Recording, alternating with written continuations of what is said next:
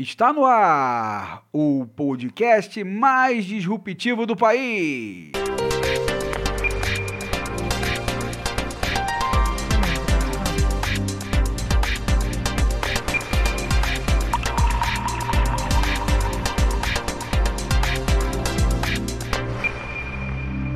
Disrupções com Zé Leonardo e Tony Dias. Alô, alô, fala Brasil, fala Ceará, Roraima, Tocantins, Paraná e Minas Gerais. Fala Niterói, Miguel Pereira, Assaré, terra da poesia popular, Roranópolis, Aparecida do Rio Negro, Apucarana e Caparaó. Que fala em todos os rincões desse país que não é de Deus nem do diabo, é da gente.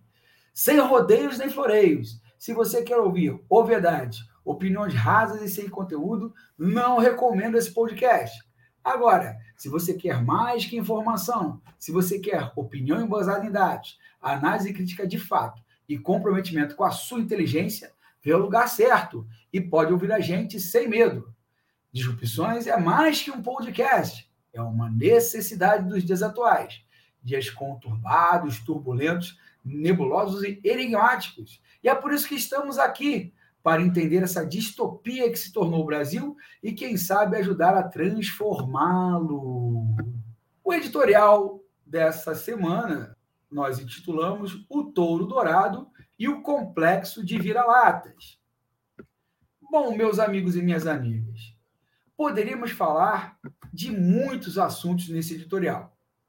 Poderíamos falar, por exemplo, sobre as importantes marchas antirracismo que aconteceram no sábado, dia 20 de novembro, dia da consciência negra no Brasil, onde nós relembramos as lutas históricas é, do povo brasileiro, é, principalmente a luta contra a escravidão, e dentro dessa, dessa luta, né, o exemplo do Clombo dos Palmares é talvez a mais marcante da história, a figura de zumbi seja o mais emblemático, mas um conjunto de lutas a qual o povo negro no Brasil participou em todas elas e, obviamente, um dia também consagrado à, à luta antirracista nesse país, que talvez seja a luta mais relevante do momento.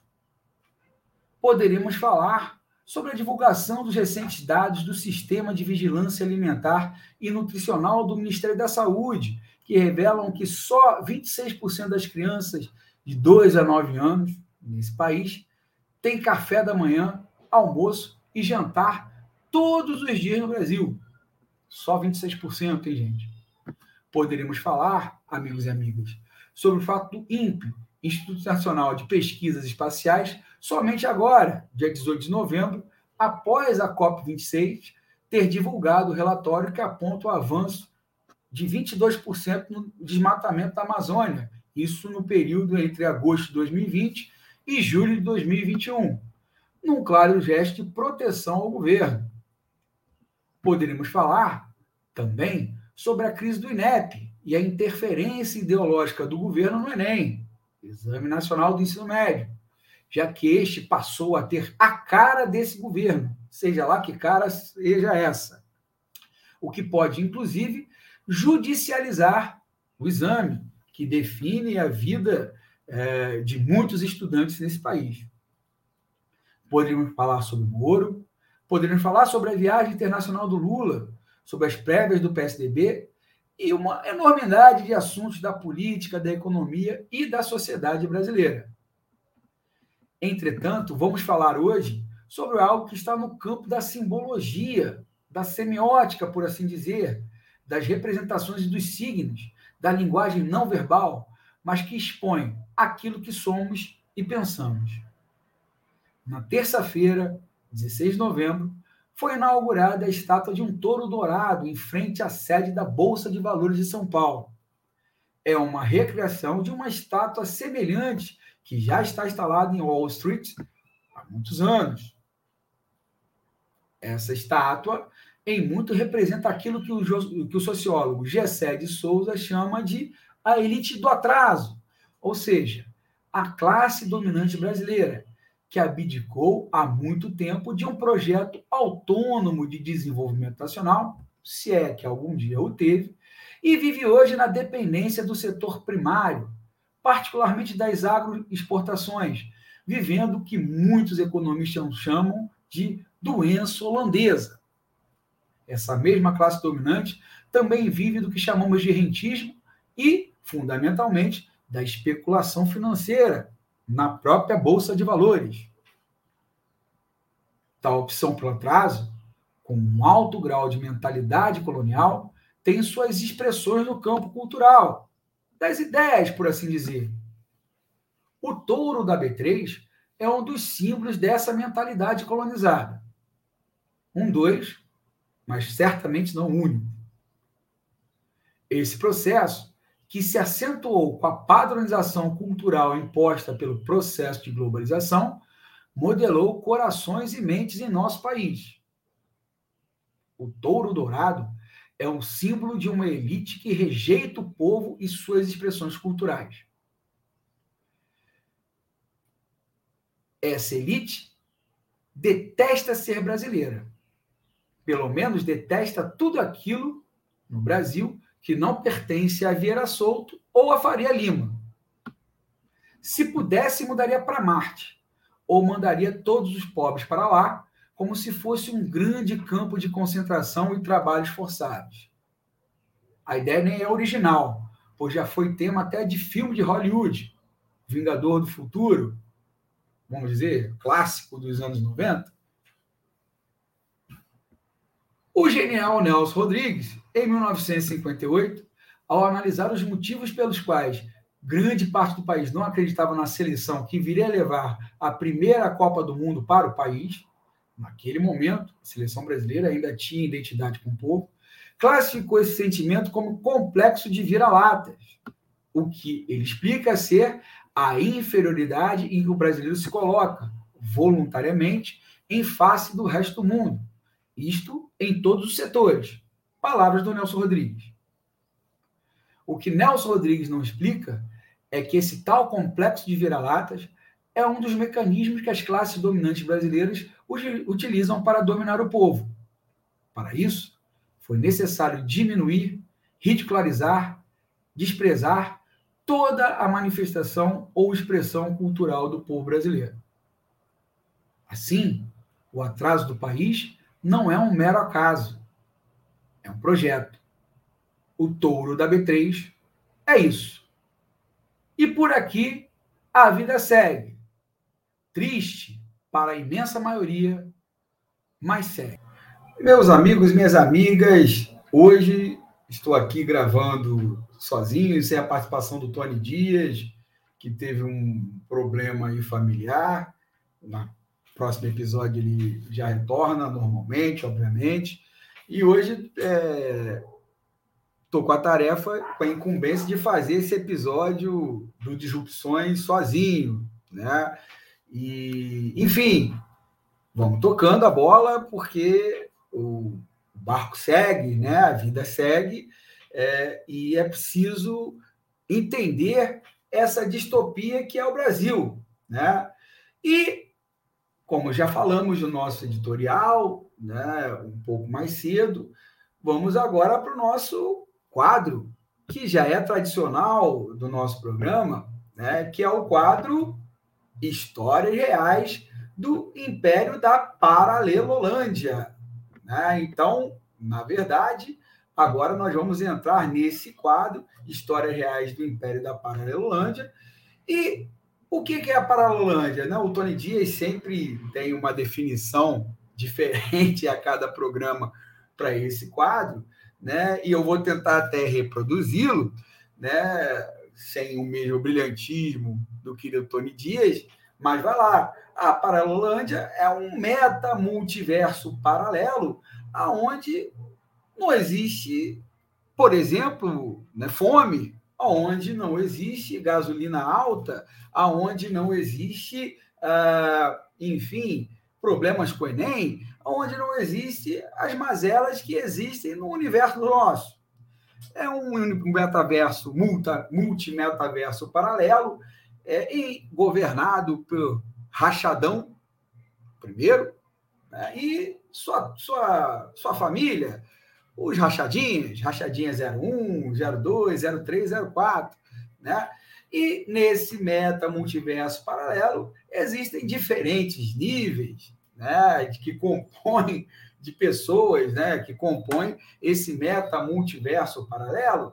Existem aqueles que são, né, acreditam realmente, né, nesse meta multiverso paralelo. Existem aqueles que são né, é, oportunistas e estão lá para fazer o seu ganho, e existem aqueles ali né, é, é, que estão meio que perdidos, né, e sem saber muito, muito sem saber muito para onde ir, acabaram na Paralelolândia. São esses três níveis da, desse meta multiverso paralelo, né, que nós criamos aqui no Disrupções, ou seja, esse meta multiverso paralelo, chamado Paralelolândia, você só, vai, só verá aqui em Disrupções. Né, e que, na verdade, a cada semana a gente se diverte com coisas que acontecem ali, né? Então, olha só, gente, o, o assunto, assim, já não é um assunto tão uh, novo na Paralelândia, mas, assim, é um assunto que, de certa forma, movimentou os bastidores né, é, é, da Paralelândia. Uh, todo mundo sabe, ou pelo menos todo mundo sabe, não, nós temos acompanhado, né? Ah, o filme Marighella, estrelado pelo Wagner Moura, eu confesso que ainda não assisti, né? É, tenho essa esse déficit aí de não ter assistido ainda Marighella, mas as críticas que eu tenho ouvido de pessoas que assistiram, né, estão sempre estão sendo sempre muito positivas e ah, viralizou no enfim, na Paralelândia, essa, esse meme aqui. Então, nós temos o, o meme do nosso popular zero. Ele é o zero qual? É o 02, né? O Rachadinha 02, o Eduardo Bolsonaro, que fez aí um tweet, colocou assim: agora tem o MTST raiz e o MTST Nutella. Olha só. Ou será que já é o comunismo purinho, onde a elite do partido come camarão e o restante se vira e passa fome, igual a exemplar Venezuela. Aí tem a foto do Wagner Moura comendo um acarajé, que parece inclusive tá é, é, bem gostoso, e essa, digamos assim, essa é, é, é mensagem aí do Twitter que o, o, Rachad, o Rachadinha 01 colocou é, nas suas redes sociais. Pois é, né, o, o Eduardo Bolsonaro.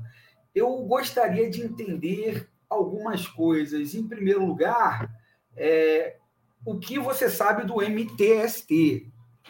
Aliás, o que que não só o, o Eduardo Bolsonaro, mas o, pessoal que apoia os bolsonaros, o que, que o, pessoal entende do MTST. Né? É, o MTST é um movimento social legítimo, né? que atua numa questão que é uma, uh, uma questão premente em nossa sociedade, que é a falta de moradia. Então, né? não existe moradia decente, digna para todo mundo.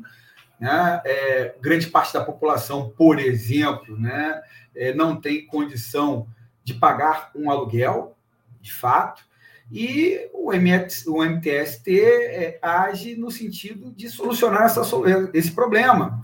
Ah, o problema é que, inclusive, o Estado deveria solucionar, né? não era nem o MTST que deveria estar solucionando isso. Agora, como o Estado não age, os movimentos sociais acabam agindo nesse sentido. E aí né, é, é, pode se questionar né, é, métodos, enfim, utilizados por um ou outro movimento social, mas eles agem dentro de um problema que existe. Né? No caso do MTST, é o problema da falta de moradia, né? uma, uma reforma urbana que nunca foi feita nesse país e que né, existe um déficit de, de, moradia assim muito grande, principalmente nas grandes capitais é, é brasileiras.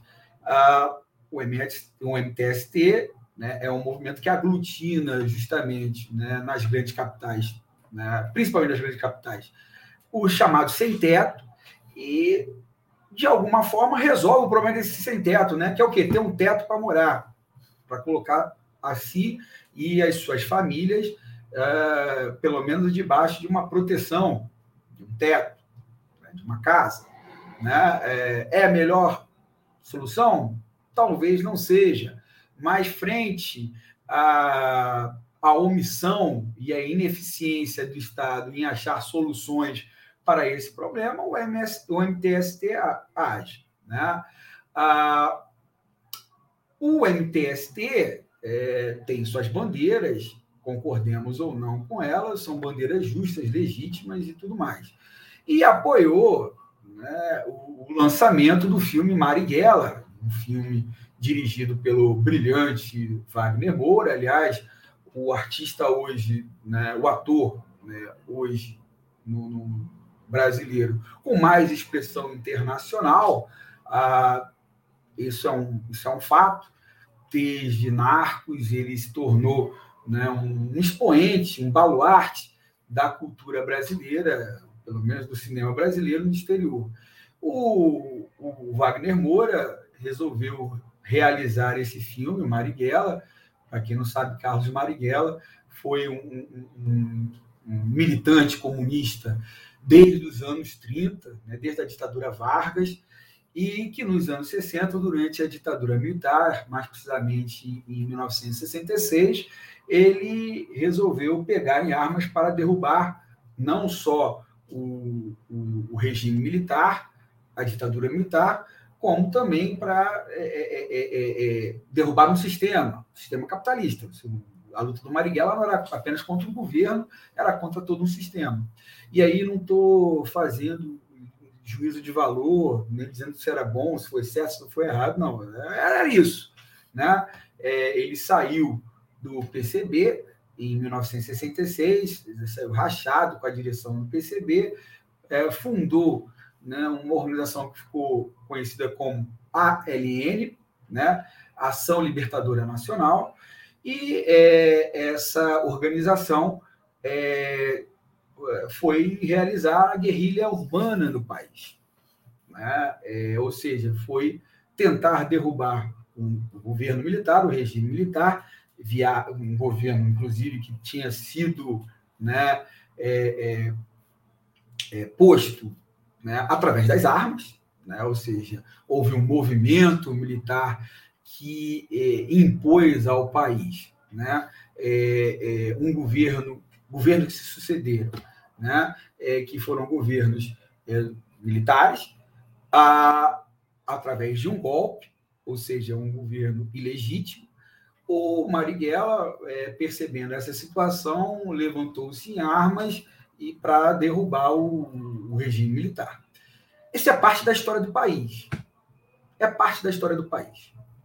Né? É, Apoie-se ou não o Marighella, o caminho que ele, que ele escolheu, isso é parte da história do país, é uma parte que tem que ser contada. Seja nos livros de história, ou seja na, nas artes, ou seja no cinema. Né? Então, o MTST uh, ah, apoiou o lançamento do filme Marighella, que, aliás, foi censurado. Né? É, é, ele demorou para o lançamento do filme, era para ter sido feito, se eu não me engano, em, em 2019. O Marighella foi assassinado em 1969, né? É, é, numa emboscada ah, organizada pelo DOPS e comandada pelo delegado Sérgio Paranhos Fleury, né? E ele foi assassinado, assassinado no sentido né, de que ele estava rendido e já não, não representava nenhum perigo ali para pra, as pessoas que estavam fazendo aquela uh, emboscada e que mesmo assim o executaram. Né?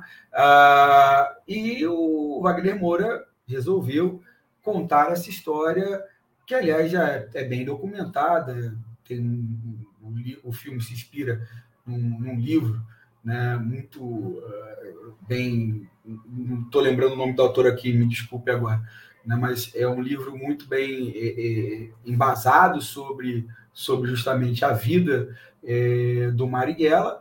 E o, o Wagner Moura resolveu né, é, fazer, né, é, talvez uma homenagem, mas principalmente contar é, essa parte da história do Brasil e que muitas vezes é uma parte que confronta os ideais né, dos militares e do, da família Bolsonaro, né, dos, dos que os apoiam, que os cercam. Mas isso é democrático. Você vai ter gente que pensa um, de uma forma, gente que pensa de outra, e você tem o combate de ideias ali. Né? O fato é que, por conta dessa história, o filme não foi lançado em 2019, ele foi boicotado é, pelo Ministério da Cultura uh, e só conseguiu ser lançado agora com, obviamente, uh, um esforço muito grande do, do Wagner Moura e dos movimentos sociais que, de certa forma, né, abraçaram né, e, e essa, essa causa. Pois é, isso é um, é um dado. Obviamente, como é, um, é uma história que o, o bolsonarismo não curte, né, não, não concorda, é, eles começaram a atacar o filme em si, né, colocando aí o Marighella como terrorista e tudo mais, né? Essa classificação de, classificação de terrorismo, inclusive uma classificação muito né, é, complicada de, de, se fazer, até porque o próprio Bolsonaro né, é, tinha planos de aí sim terroristas é, lá nos anos final, no início dos anos 80 uh, ah, e, e, nada é, é falado a respeito disso. Mas enfim, não vou entrar nessa discussão aqui. Uh, e o Eduardo Bolsonaro faz esse tweet aí, né? como não pode atacar né, o filme em si, que, ao que parece, é um filme bem, bem realizado, aliás, como, é, enfim, deve ser pelo grande artista que é o, o Wagner Moura e o, todo o elenco, né, que inclui né, seu Jorge, é, entre outros atores, uh, como não pode entrar nessa questão artística em si, resolveu colocar em questão justamente na, na, na data do lançamento, um dos seus lançamentos lá na Bahia, o fato do Wagner Moura estar aparecendo uma foto registrada aí pelo MTST comendo ali o acarajé, né? É, e colocando aí o, a questão do camarão, né? É, como se isso fosse um, um problema, né? É, nesse sentido. Pois é, é, meus amigos e minhas amigas, né, até aceitaria a indignação do, do Eduardo Bolsonaro se outras coisas causassem indignação a ele também. Por exemplo, o fato de que 26% das crianças de 2 a 9 anos não tomarem café, almoçarem ou jantarem todos os dias no Brasil, conforme no, edital nós já citamos, né? É, conforme pesquisa aí é, é, realizada pelo próprio órgãos do próprio governo. Isso não escandalizou o Eduardo Bolsonaro, né? Não como não escandaliza o Eduardo Bolsonaro, né? É, por exemplo, viagens a Dubai, da qual né, sua família, ele e sua família fazem parte, aonde existe um verdadeiro trem da alegria, para usar uma expressão né, muito popular nos anos 80, uma farra de gasto do dinheiro público, e isso não escandaliza o, o Eduardo Bolsonaro, né? como também não, não, escandaliza os gastos aí no cartão corporativo uh, da presidência da República. Isso também não, não escandaliza o Eduardo Bolsonaro. Agora, o Wagner Moura comendo camarão escandaliza. Né? Aliás, é, é, essa recepção, essa, digamos assim, esse lançamento né, foi feito com recurso do próprio MTST. Nessa recepção, digamos assim, foi feito com recurso do próprio MTST e não foram feitos com recurso do governo. Né? é, recursos do, MS, do MTST que pertencem né, à sua militância e que, por conta disso, pode decidir se é ou não é, né, é, é justo que se é, apoie o lançamento de um filme né, é, que vai enfocar a vida de alguém que lutou a sua vida inteira é, justamente pela, é, é, pela Revolução no Brasil e o que, que isso significaria na mente do Marighella. Moradia para todos, terra para todos, trabalho para todos. Né? Na cabeça do Marighella, a Revolução era isso. Né? O socialismo que ele defendia e ele corretamente ou incorretamente, isso não cabe a nós julgarmos aqui nesse momento, na cabeça do Marighella estava tava essas questões. Né? E, bom, cabe, cabe a militância do, MT, do, MT, do MTST né, avaliar se é justo ou não, uh, obviamente, ter, fazer esse tipo de, de homenagem. Né? Ao que parece, a militância do MTST acha justo. E, enfim. Mas o fato é, uma coisa escandaliza e outras não. Né? Assim, o critério de escandalizar é que é um critério que a gente está questionando aqui. Né? Então, assim, minha gente, essa é a Paralelândia. Fome não escandaliza, não causa indignação. Agora, Wagner Moura comendo camarão na estreia do filme Marighella causa. E assim vamos nós. Bom, como sempre a gente faz, assim, quando acaba o, os quadros, do, principalmente esse quadro aí da Paralelândia, nós falamos o seguinte, ó, agora vamos sair desse buraco de minhoca, né, porque ao entrar na Paralelândia, nós abrimos um buraco de minhoca, mergulhamos né, de cabeça nesse meta multiverso paralelo, né? É, temos que abstrair é, de várias coisas e, e para poder entender o que é esse o que esse mundo paralelo, né, que existe na mente aí de, de muitos cidadãos brasileiros, a gente fala que é o não é só o Bolsonaro, né, que é, pertence a esse universo, né, ou esse metaverso, né, uma parte considerável da, da população brasileira, seja por oportunismo, seja por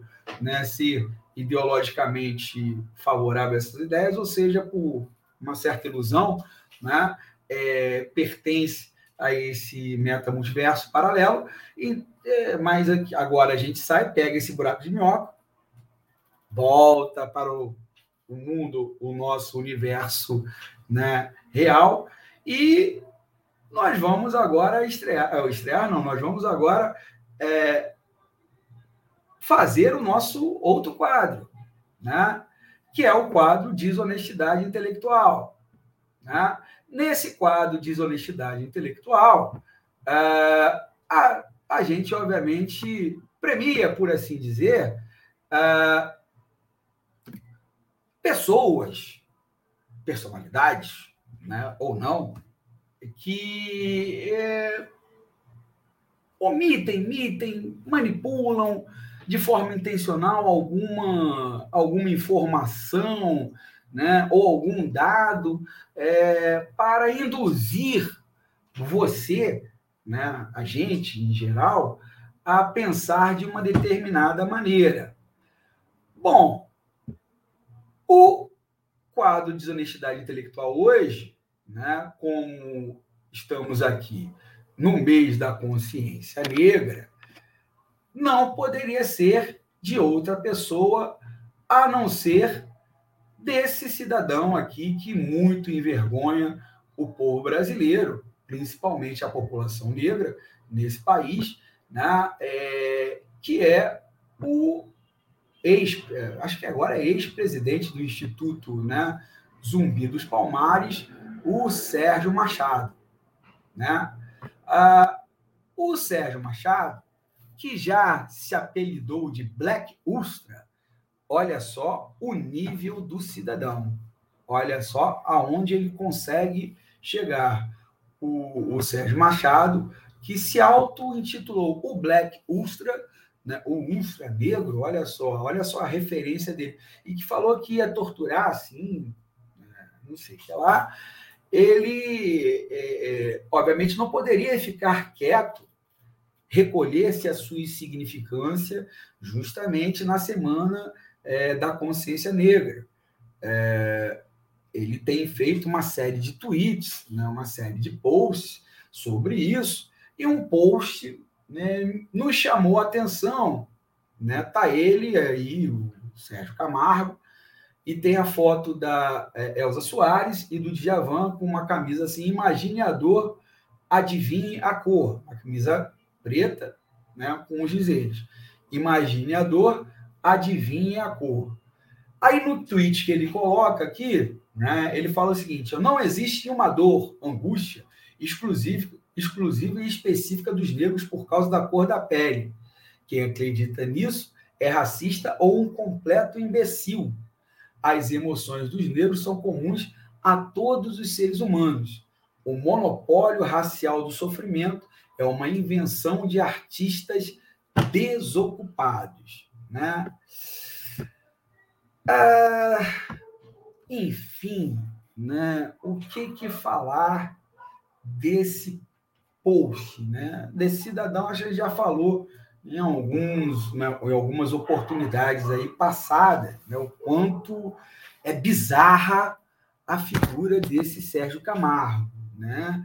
O quanto é nociva a figura desse Sérgio Camargo, o quanto é bizarra e nociva a figura desse Sérgio Camargo.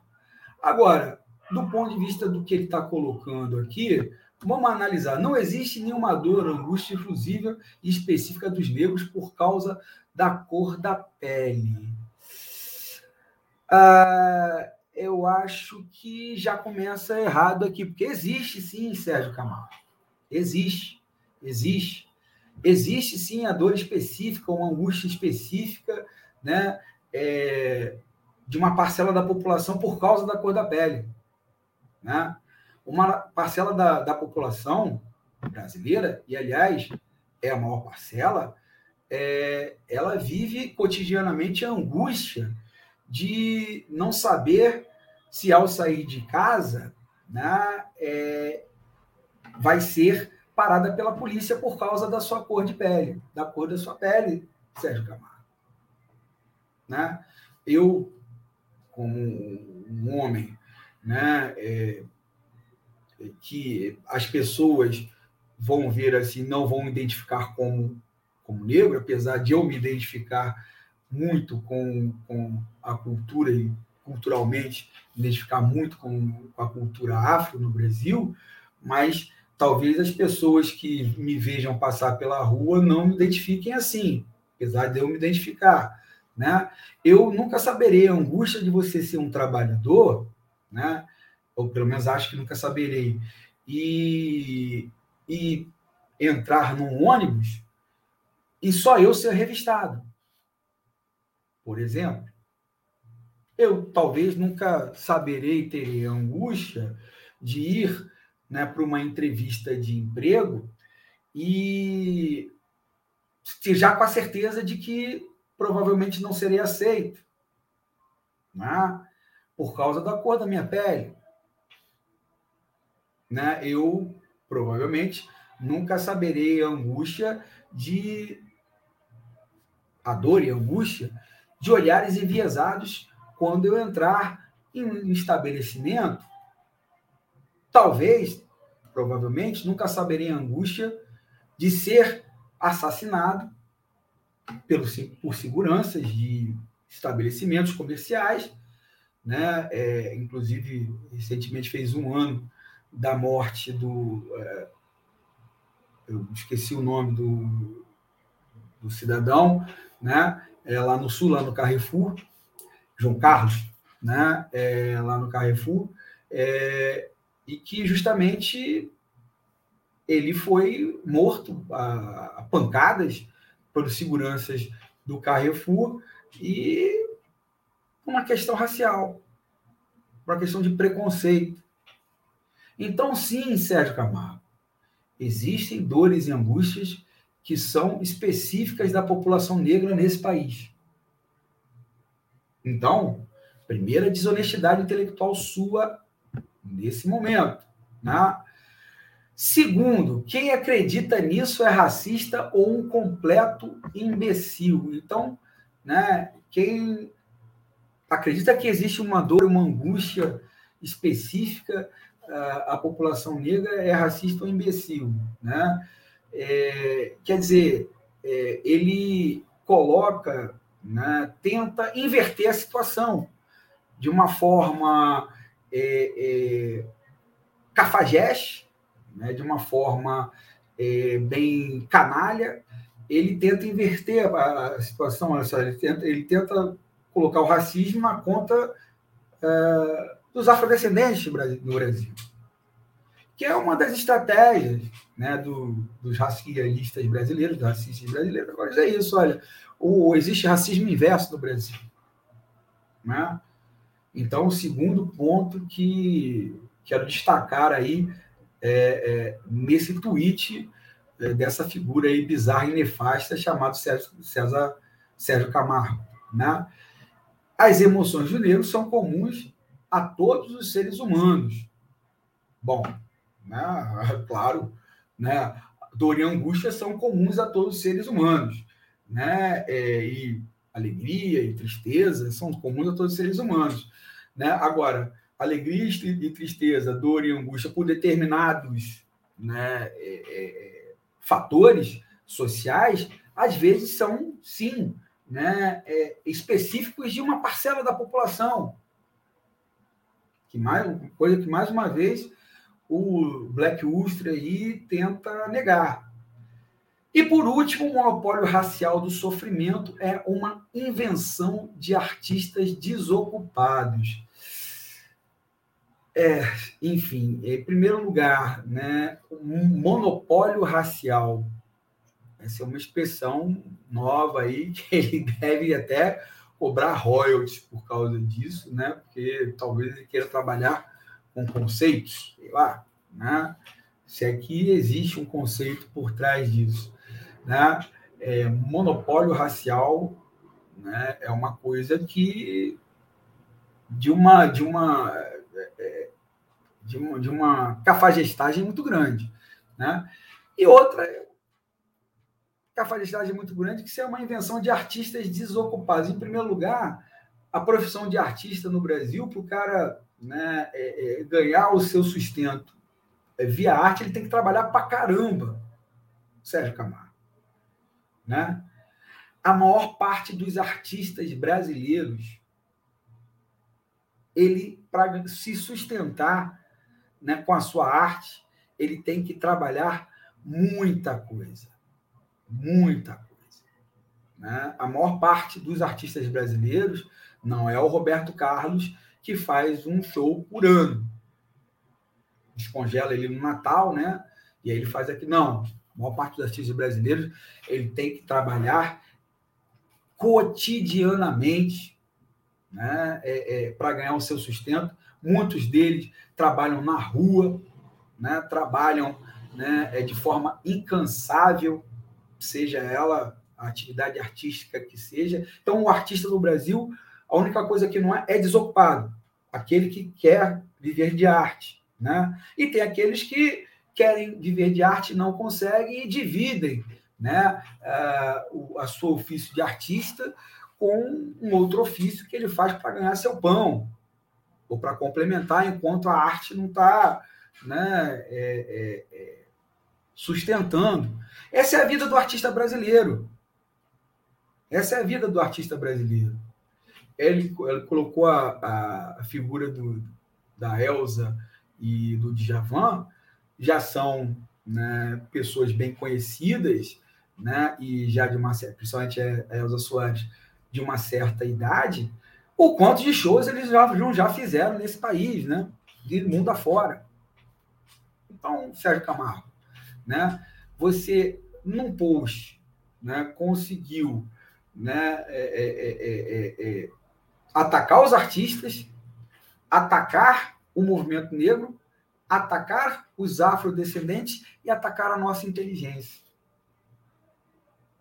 Beck Ustra, você é uma pessoa desprezível. Né? É, você é uma pessoa que o Brasil, quando acabar né, essa onda conservadora, será que a gente pode chamar de onda, né?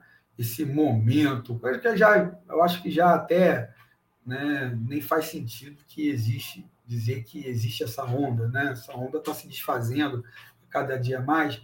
O dia que o Brasil olhar para trás e for recontar a história desse período e se deparar com, com essa figura e com tantas outras, vai ser um momento em que o Brasil vai sentir muita, mas muita vergonha de si mesmo. Né?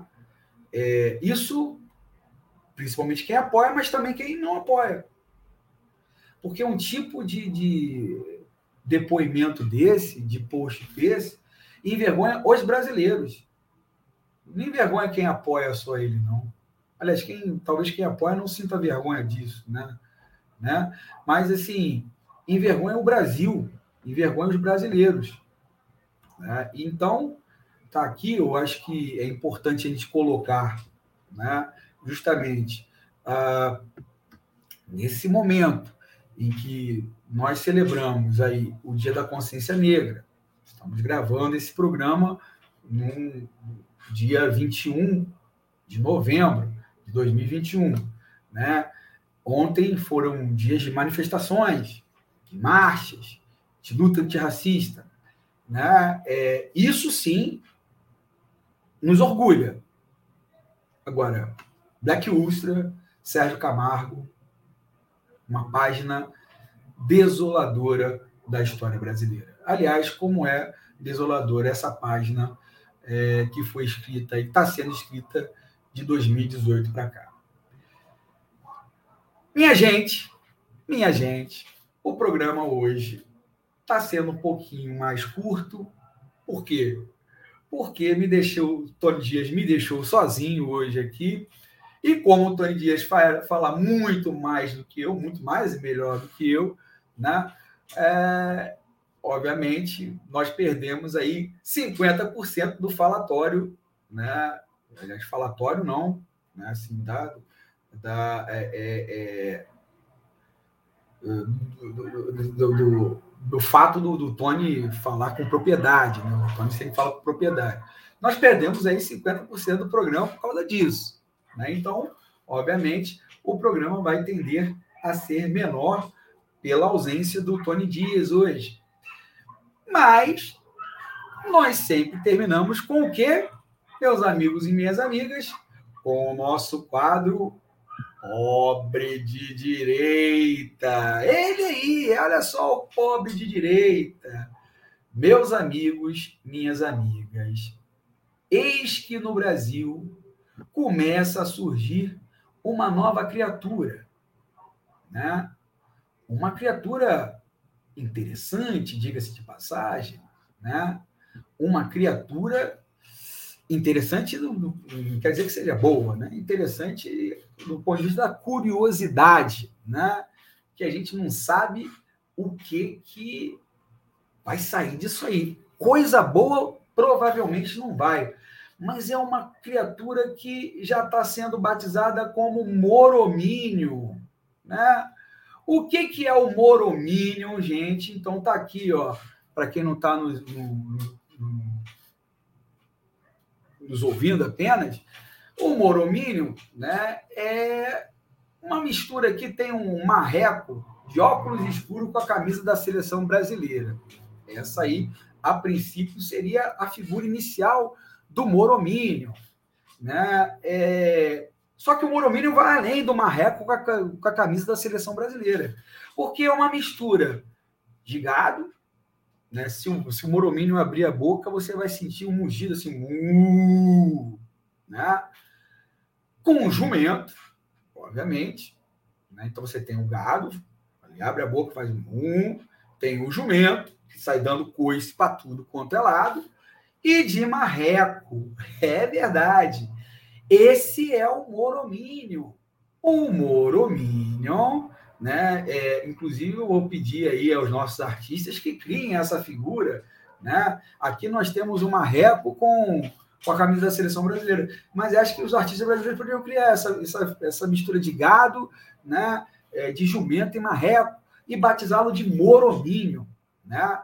Ah, então, meus amigos e minhas amigas, eis que grande parte dos pobres de direita que apoiaram o mito, olha, estão deixando de apoiar o mito para apoiar uma outra criatura mitológica.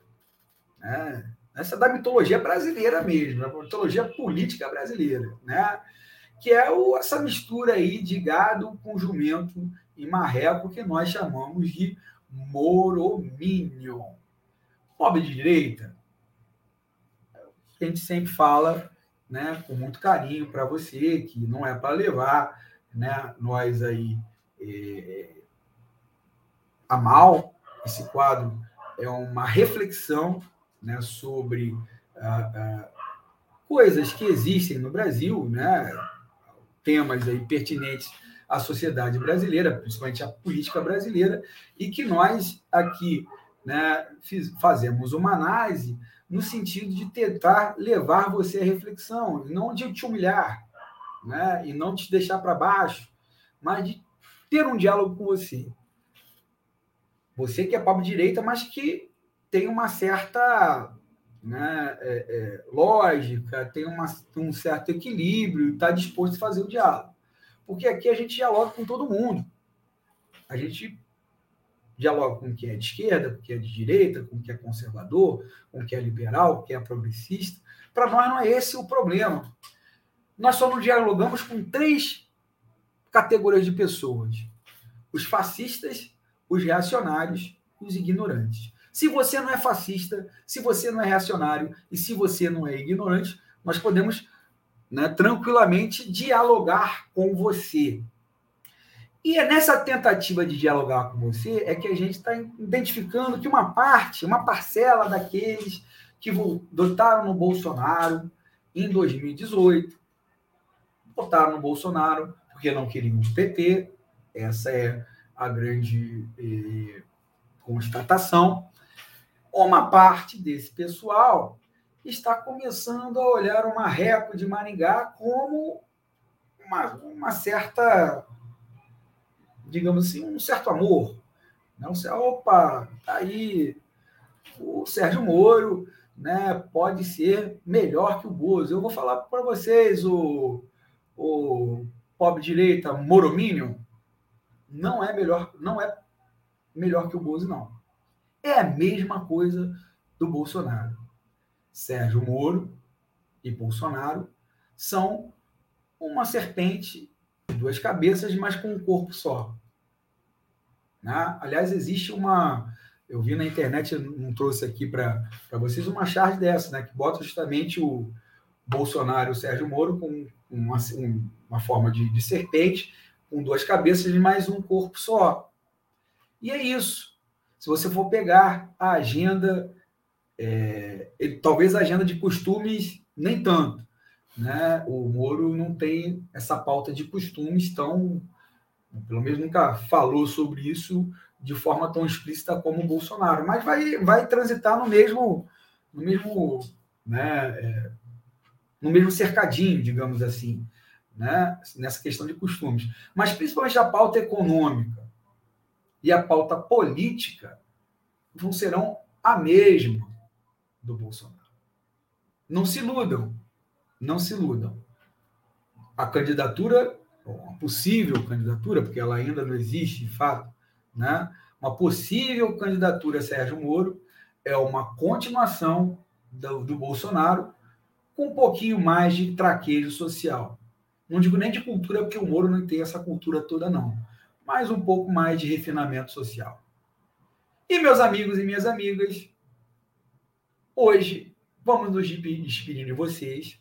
Né? É, é, com essa reflexão, né, como eu falei para vocês, hoje o Tony Dias não pôde estar presente nesse episódio, teve um problema né, particular, não pôde gravar com a gente, mesmo assim a gente definiu por fazer mesmo que capenga, assim, não tem o brilhantismo do Tony, né, para versar sobre esses assuntos todos, foi um desafio aqui, é, e espero aí que a gente tenha né, conseguido levar uh, essa reflexão para vocês, e, como sempre, convido vocês a nos acompanhar. Aonde?